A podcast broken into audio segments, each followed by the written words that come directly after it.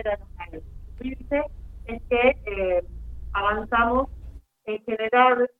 tres lugares de,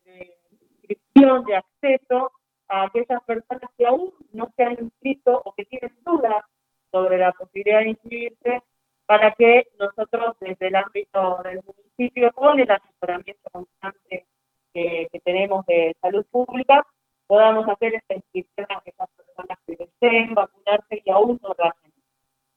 Esto tiene que ver con, con que hemos experimentado durante la semana pasada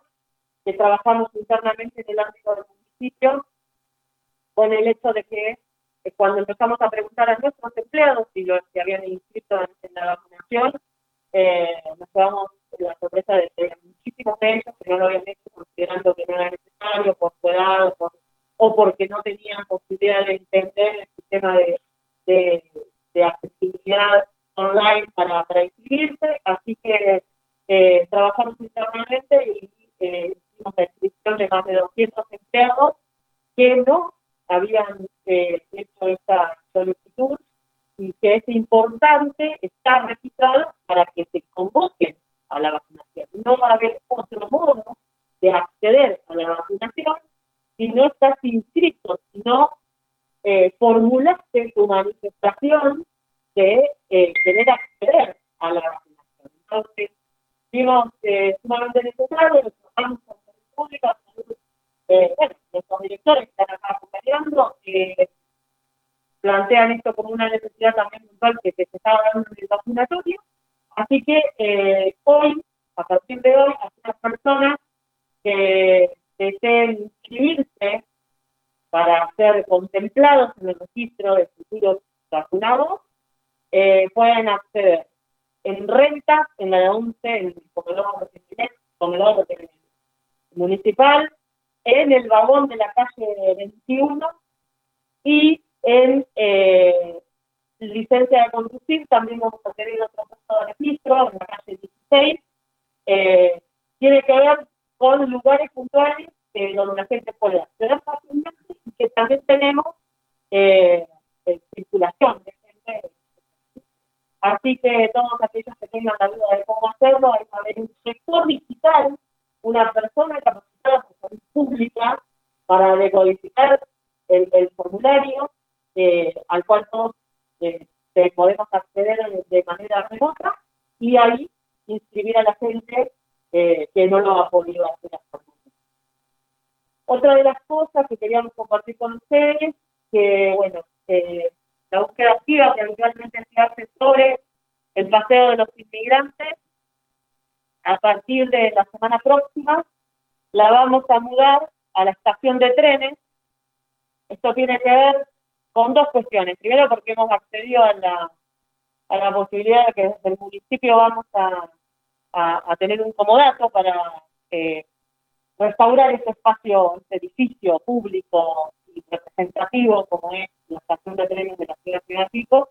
y vamos a hacer uso del andén y uso del espacio que tiene pesado para poder eh, resguardar del frío y las condiciones climáticas que establecidas para que la luz creativa siga teniendo un espacio accesible en la ciudad de Pico y este programa que ha dado tan buenos resultados para anticiparnos a la presencia de la circulación de en la ciudad, que pueda seguir funcionando eh, tal como nos solicitó eh, bueno, los directores del hospital para que esto eh, siga siendo una posibilidad de acceso a aquellas personas que tienen síntomas y pretenden tener el, el para, para saber si sí o no está transitando COVID-19. Así que esas son eh, las dos cuestiones que queríamos eh, anticipar con respecto a, la pandemia y también me voy a referir eh, a los anuncios que hubo en el día de ayer por parte del gobierno nacional eh, de esta solicitud de trabajo de home office o del trabajo en, domicilio por parte de los estados nacionales. nosotros tenemos actualmente el 27% de la población municipal ya licenciadas, con aquellas personas que eh, tienen una patología de base, tienen niños para su cuidado, o transitan un embarazo, bueno, las mujeres son incompatibles con, eh, justamente con,